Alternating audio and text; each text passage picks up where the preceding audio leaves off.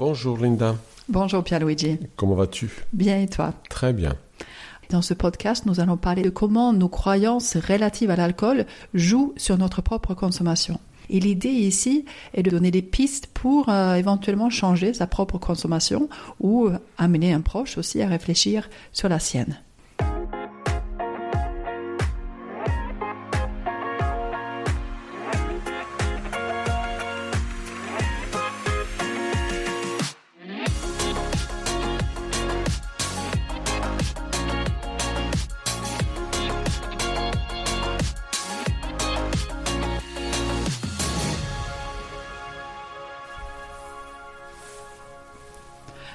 Au fur et à mesure de la consommation et de l'accumulation des expériences d'alcoolisation, la personne apprend aussi à se donner des excuses qui euh, facilitent la consommation.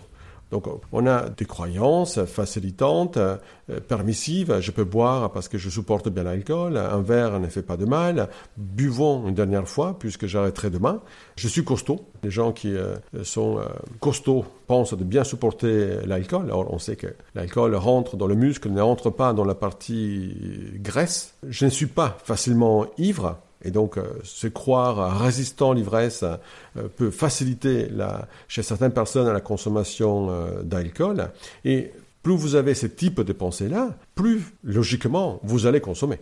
Alors parlons de, de patient pour donner un exemple. Hum. Voilà, donc euh, Greg. Dans le, dans le passé, euh, Greg, il, euh, il exagérait souvent avec l'alcool. Et il arrivait fréquemment que les soirées se terminaient en dispute, donc avec un comportement agressif. Il devenait très agressif verbalement et il décide de, quand même, de limiter sa consommation à deux verres maximum le soir. Il se dit que s'il dépasse deux verres, il sait qu'il risque de ne plus pouvoir se contrôler. Et euh, un soir, il était invité chez des amis et il a donc décidé de ne pas boire plus de deux verres ce soir-là. Et euh, donc dans ce genre de soirée, euh, d'habitude, Greg, il consomme facilement quatre verres de vin, plus un pastis en apéritif et un whisky après le, le repas.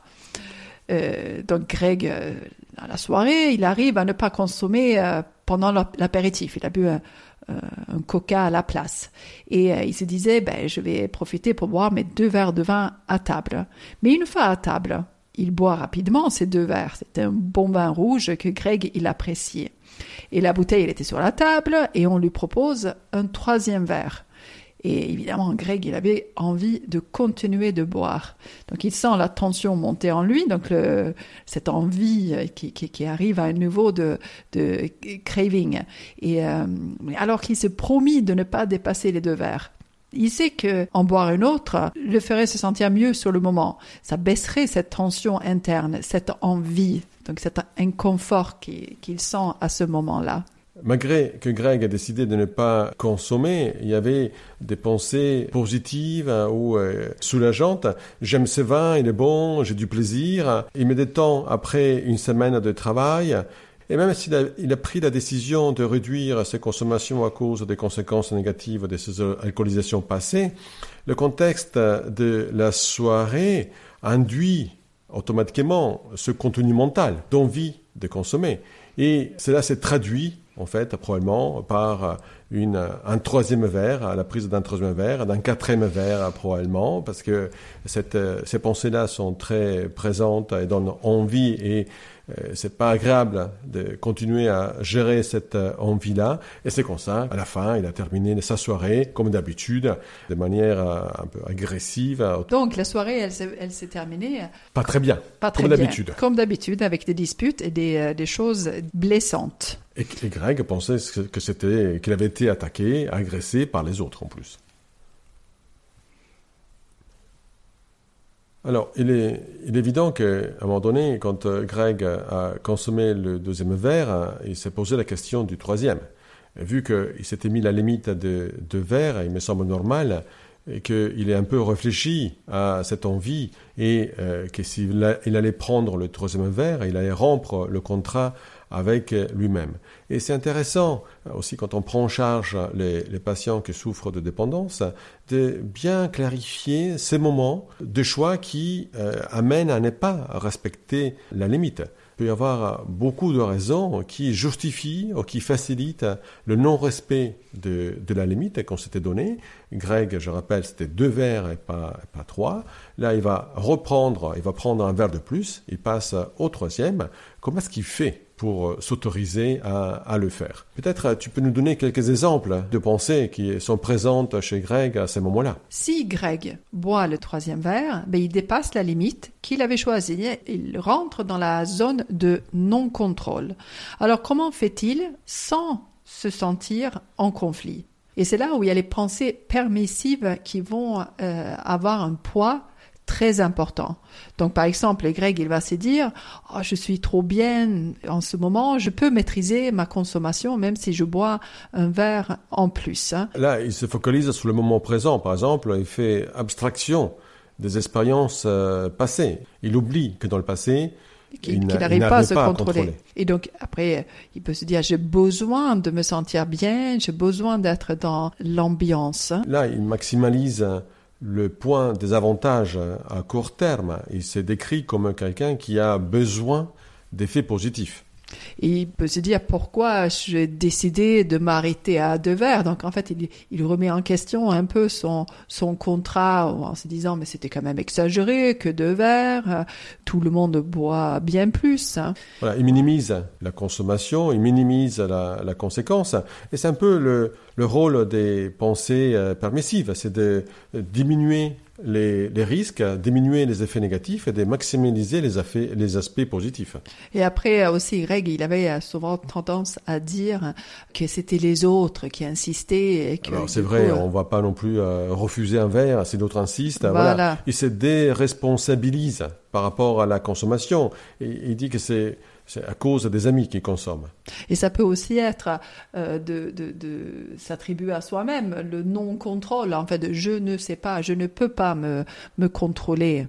Ah oui, ça semble en contradiction avec la première euh, pensée. Je suis bien là, je peux me maîtriser, je peux maîtriser la consommation. C'est étonnant de retrouver chez Greg euh, même la, la, pensée opposée. Je ne peux pas contrôler. Et quand on se dit ça, c'est vrai, si je ne peux pas contrôler, autant que je boive. Et à la fin, il s'est dit, ben, et tant pis je m'en fous, je fais la fête. Je suspends un peu le raisonnement, je ne me pose plus de questions, voilà, je bois sans réfléchir, euh, je fais comme tout le monde. Ce raisonnement-là permet en fait de basculer à la consommation, d'augmenter la consommation. on a enlevé toutes les barrières qui auraient pu freiner la consommation.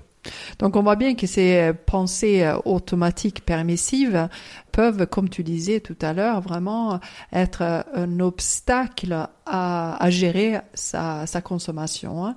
Donc les pensées automatiques, on peut difficilement les gérer en situation d'urgence. Donc on voit que Greg, là, en sorte de négociation avec lui-même, en fait, il n'arrive pas à se, convaincre de ne pas prendre ce, ce troisième verre. Alors on va travailler sur ces pensées, les contrer, on va faire émerger des, pensées plus rationnelles. On repère un peu les pensées, on les observe comme elles viennent, on, essaye de, ne pas les oublier, on les marque, et ensuite on, va, on va y travailler. On peut même avoir un petit papier dans la, dans la poche. Hein. Je, je, sais que euh, ça peut être une aide, où euh, on sort le petit papier et on lit ces pensées plus rationnelles qu'on a euh, établies, sur lesquelles on a travaillé, qui viennent contrer ces, les, les pensées permissives. Pour résumer, il faut identifier les situations dans lesquelles on aura envie de consommer, être attentif euh, aux pensées qu'on peut avoir, euh, surtout si on ralentit la consommation, si on freine la consommation, si on décide pendant quelques heures de ne pas consommer quand les autres consomment. Et on identifie les pensées et ensuite, quand euh, on va identifier les, les pensées qui sont facilitantes pour la consommation, on va créer des pensées freinantes. Par exemple, quand je me dis un verre de plus, euh, ce n'est rien. Quelles sont les pensées freins que je pourrais avoir? Je peux me dire, je me dis, toujours ça et que c'est faux et que c'est bien ce verre qui me fait replonger. Donc c'est un verre qui est très dangereux. Quand je me surprends à penser qu'un verre de plus, ce n'est rien, je me répète, comme, comme tu dis, hein, euh, je reconnais que je me dis toujours ça et que, euh, me disant ça, je vais consommer. Il y a l'autre pensée, je suis, euh, je suis bien là, je maîtrise, je peux boire. Quand Greg il se dit ça, il pourrait se dire oui, c'est vrai, je suis bien, mais je veux continuer d'être bien. Parce qu'il sait que s'il continue il risque de devenir agressif. Il, dit, si je, donc de boire plus me gâchera la soirée, je vais dire n'importe quoi, je vais être blessant et je vais certainement perdre le contrôle de moi comme je fais tant de fois avant. De noter ça, de bien l'avoir en tête, ça peut vraiment aider quand on se trouve dans cette situation difficile et on commence cette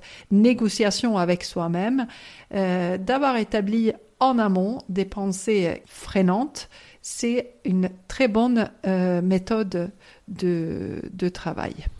Alors, Linda, en conclusion, on peut suggérer aux personnes qui veulent faire le point de euh, s'entraîner et donc, dans les situations d'envie ou de consommation, d'observer les pensées. Il y a trois types de pensées.